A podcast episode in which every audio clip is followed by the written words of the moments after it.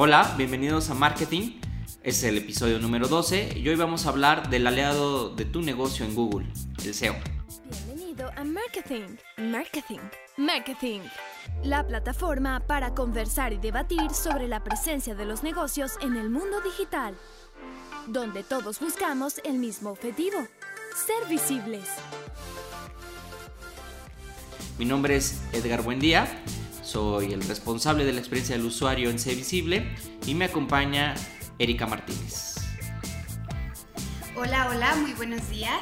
Muchas gracias por estarnos acompañando otro viernes más en pues marketing, nuestro podcast. Otra vez, ya regresamos porque habíamos tomado un poquito de tiempo ahí de descanso en lo que reafirmábamos esto, pero bueno, ya saben que si quieren saber cómo posicionar su negocio en internet, pues escúchenos, síganos escuchando, porque este capítulo va a ser muy, muy importante para todos aquellos negocios nuevos o ya viejos, ya que tengan algún tiempo por ahí, que quieran entrar en internet pero no saben cómo. Bueno, ya lo mencionamos en capítulos pasados, en, en nuestro podcast de pues del ebook, eh, donde hablábamos en una pequeña parte acerca del SEO, pero vamos a, a, ahondar un poquito más porque pues sí, muchas personas se preguntan, bueno, ¿qué es el SEO?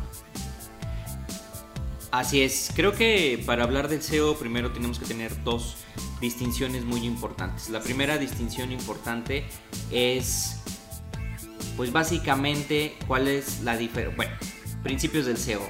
SEO tiene que ver con la optimización de tu sitio web para los motores de búsqueda. Y hay dos maneras de aparecer en cualquier motor de búsqueda. Uno es a través de la paga y otro es de manera orgánica o natural. Eh, a la primera se le conoce con el término de SEM, ¿no? que es esa publicidad pagada donde aparecen los anuncios, que pueden aparecer anuncios de productos, anuncios de texto y anuncios a través de Google Maps. Ambos, o más, más bien este trío, aparecen en, las, en los resultados de Google. Después tenemos los resultados orgánicos, que tienen que ver con el SEO. El SEO principalmente lo que es es cómo hacemos que cuando un usuario haga una descripción de su búsqueda, esa descripción arroje nuestro sitio web. Y bueno, quisiera que Erika nos platicara como un poquito más sencillo esta manera en que el SEO se va dando de manera natural a través del buscador de Google. Así es. Bueno, a lo mejor suena un poquito eh, descabellado en este momento que, que, lo estamos, pues sí, escuchando o que Edgar nos lo está platicando, pero bueno, cuando buscamos en Google, no sé, zapaterías Juanito y nos aparece pues todo acerca de zapaterías Juanito, al inicio, luego, luego, nos van a aparecer zapaterías Juanito las mejores de todo México. Anuncio, zapaterías Juanito, un lujo para tus pies anuncio. Y más abajo, Zapaterías Juanito, la real. Y ese ya no es anuncio. Entonces, los primeros dos pertenecen al SEM. Los que le siguen, entonces ya son SEO. ¿Cómo le hizo Zapaterías Juanito, la, eh, la real, para aparecer hasta arriba de todas las demás? Bueno, eso es de lo que vamos a hablar este capítulo porque a muchas personas les cuesta llegar hasta allá y aunque tengan todos los años, bueno, aunque tengan, no sé, 50 años ya posicionados o 50 años como marca, no, no logran hacerlo porque quizás lo hagan mal o quizás no tengan a un profesional que les ayude en esto. Recuerden que es algo técnico, como lo decía Edgar, entonces pues hay que siempre apoyarnos de un profesional. Y es correcto porque el SEO tiene un principio básico que es eh, no se puede adelantar el proceso del SEO, es decir, no se puede inflar de manera artificial. No es que hoy quiero aparecer, entonces le voy a pagar un técnico muy bueno.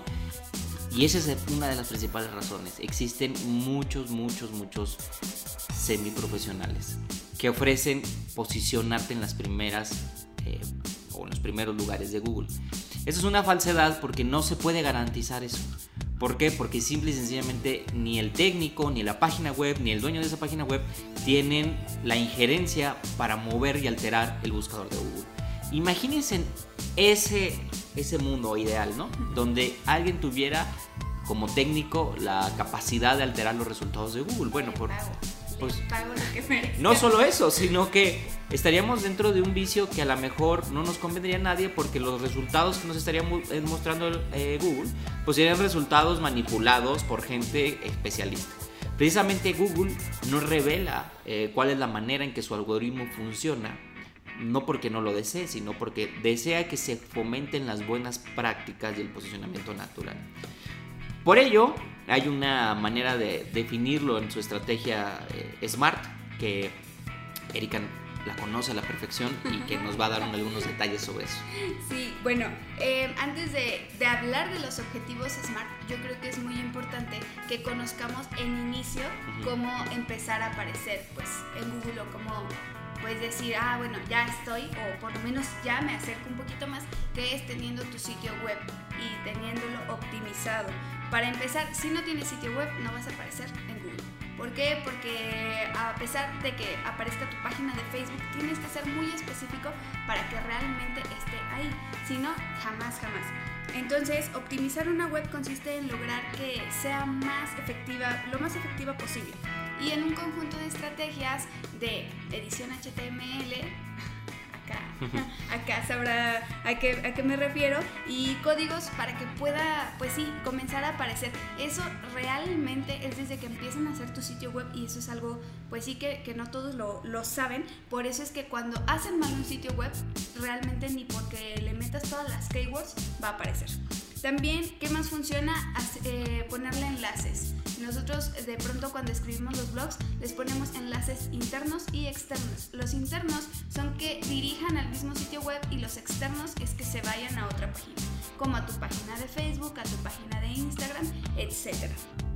Bueno, también hay que tomar en cuenta los números de ventanas que va a tener un sitio web para que así esté más posicionado.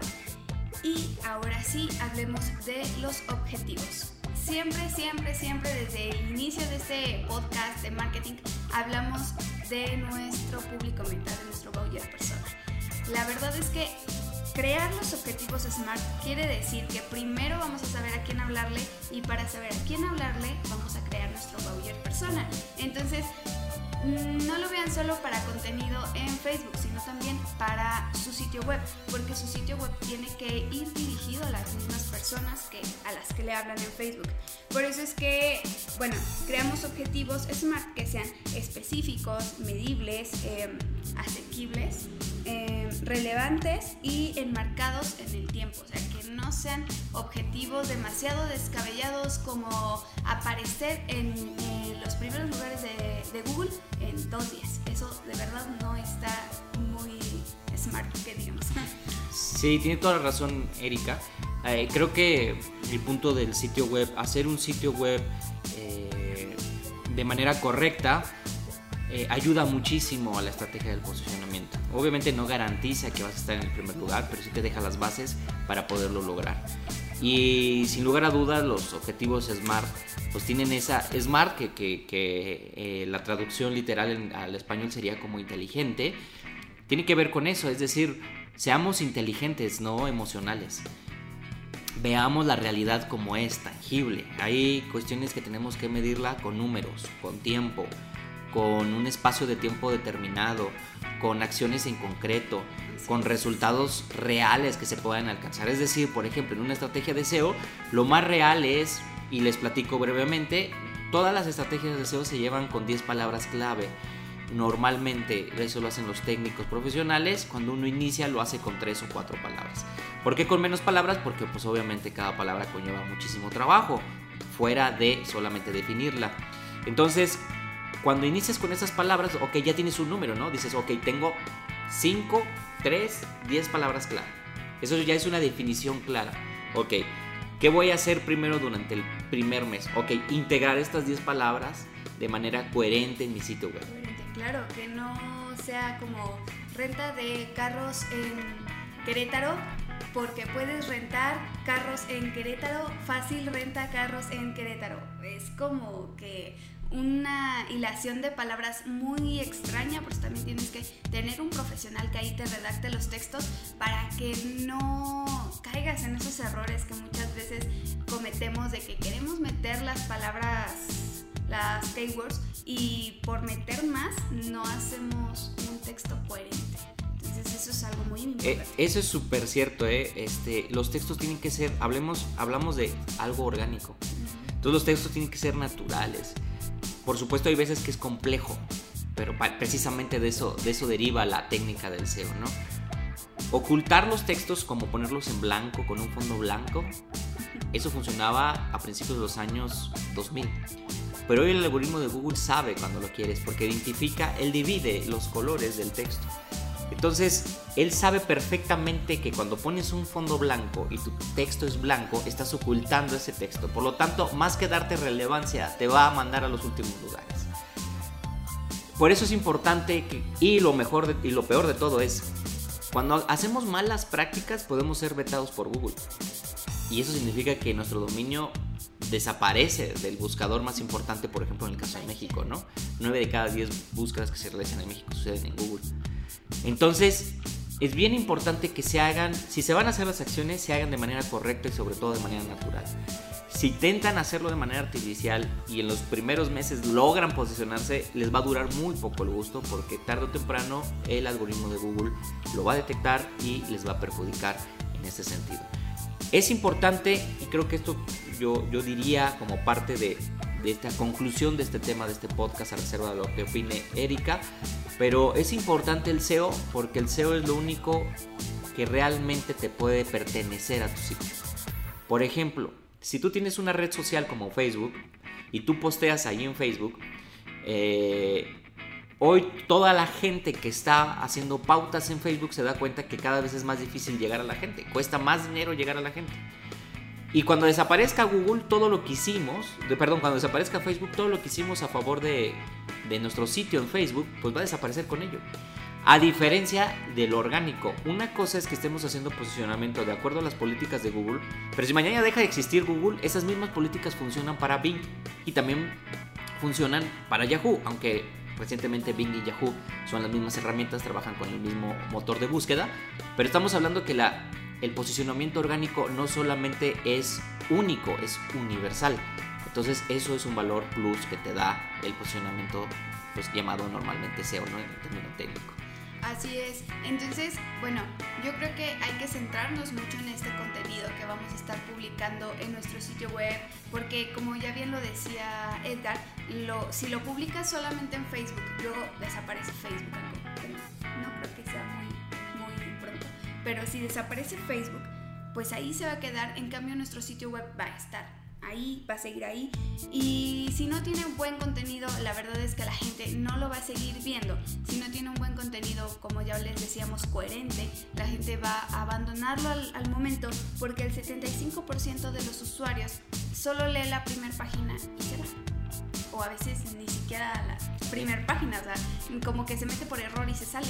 Entonces, eso también hay que verlo porque tienes que estar midiendo todo lo que estás haciendo. Por eso es que los objetivos tienen que ser medibles para que no, no te salgas de la raya, no digas, ay, ya hice esto, pero nunca supe cómo me fue. Entonces hay que estar midiendo todo lo que hagamos. E igual, pues como igual decía Edgar, las keywords son muy, muy, muy importantes porque yo creo que es de lo que más te, va a posicionar. Ya cuando alguien busque renta de carros en Querétaro, pues ya si tú rentas carros en Querétaro y tu sitio web ya está bien posicionado y usas esa keyword, la gente te va a encontrar. No, quizás no en el primer lugar, pero a lo mejor en el tercero y con eso yo creo que va a ser suficiente para que la gente se meta a ver. Ahora, algo de lo que hablábamos en uno de nuestros blogs es el diferenciador único. También hay que establecer nuestro diferenciador único en las primeras palabras de nuestro blog para que la gente lo conozca y se meta y diga, ah, por eso es que voy a elegir a ellos y no al de abajo. Porque recuerden que estamos compitiendo con, pues sí, con los mismos, ¿no? Ah, si aquí a nosotros nos buscan como agencia de marketing en San Luis, pues van a aparecer varias agencias de marketing en San Luis en la, en la primera página y pues a ver con cuál se quedan. Así es, y sobre todo creo que con el ejemplo, creo que uno debe de, de mostrar el ejemplo. Lo que decía Erika, cuando buscan agencias de marketing en San Luis Potosí o en San Luis, aparecemos a veces en primer lugar, a veces en segundo, a veces en el tercero. Obviamente tenemos una técnica de SEO para procurar siempre estar en los primeros lugares. No siempre se logra, pero aquí lo importante, y como dice Erika, es que una vez que captamos la atención del usuario, pues también entren a un sitio amigable, entren a un sitio que les explica inmediatamente lo que están buscando.